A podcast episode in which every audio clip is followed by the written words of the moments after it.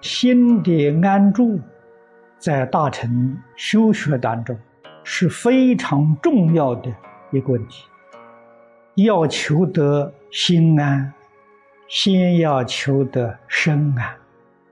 身心安稳，道业才能成就。正如同佛家常讲：“法轮未转，识人心”，也是这个道理。我们要弘法利生，首先一个条件要叫大家生活能安定，生活安定，他才有心学佛。生活没有着落，每一天忧虑放不下。还有什么心思学佛呢？我是遇到几个好老师，我跟他们学那些私塾的办法，一门深入，长时熏修，这个路走通了。我们没有像学校里面学那么多科目，学的那么杂，我们只选几样东西专攻，这个成就是这么来的。那我这个根知道，但是我们的根呢扎得不稳。这个扎得不稳是，是生活上有关系，就生活不稳定。这古人讲的，讲得非常好，“身安则道隆”啊，身心不安，你有忧虑，有压力。佛门常讲说，“法轮未转，是人先”呢。我们吃饭有问题啊，所以学东西就摆在第二、第三了。怎么活得下去？这是排在第一了。你这生活多可怜，多苦。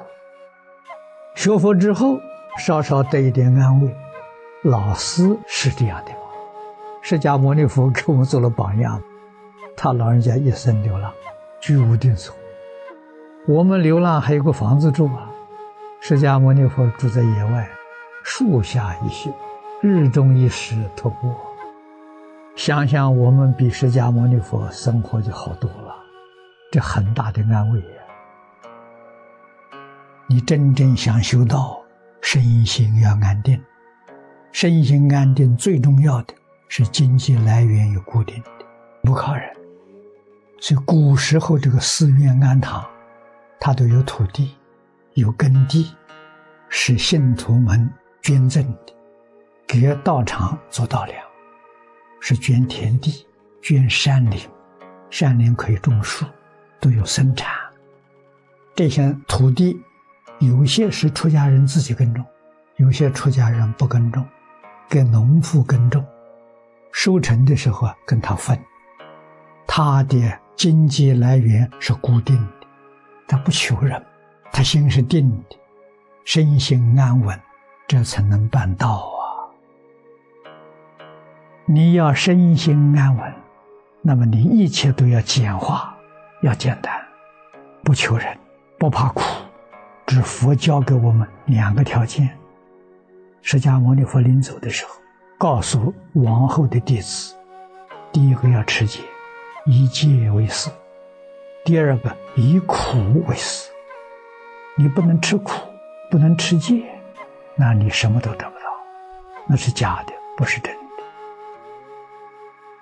其如佛法，对佛法的理念，逐渐逐渐，我们明白了，这个身心才真正得到大安。无论什么环境里面，身心总是安稳的。纵然是几乎满三千大千世界，他的身心也是如如不动啊，安稳如须弥山一样。那是什么人呢？化身大师，诸佛如来与化身大师，他们是以法空为主，也就是说，他们对宇宙人生的真相彻底明了通达，没有丝毫的疑惑。这个时候，心才得到真实的安住。安住在哪里呢？安住在一切法空。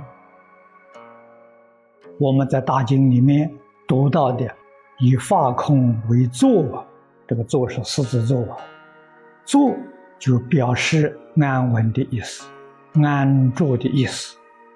安住在法空之中，这个就是真正的安住在实相、事实真相啊！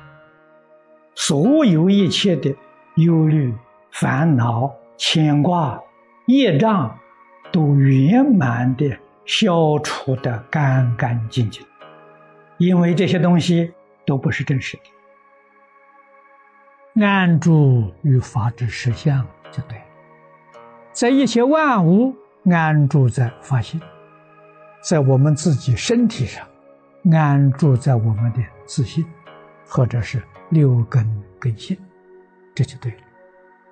大乘经上佛常说：“立一切相，即一切性。”只要不着相，对自己不着自身相，对万物也不执着他的形象，知道。通通是一个自信清净圆明体所变现。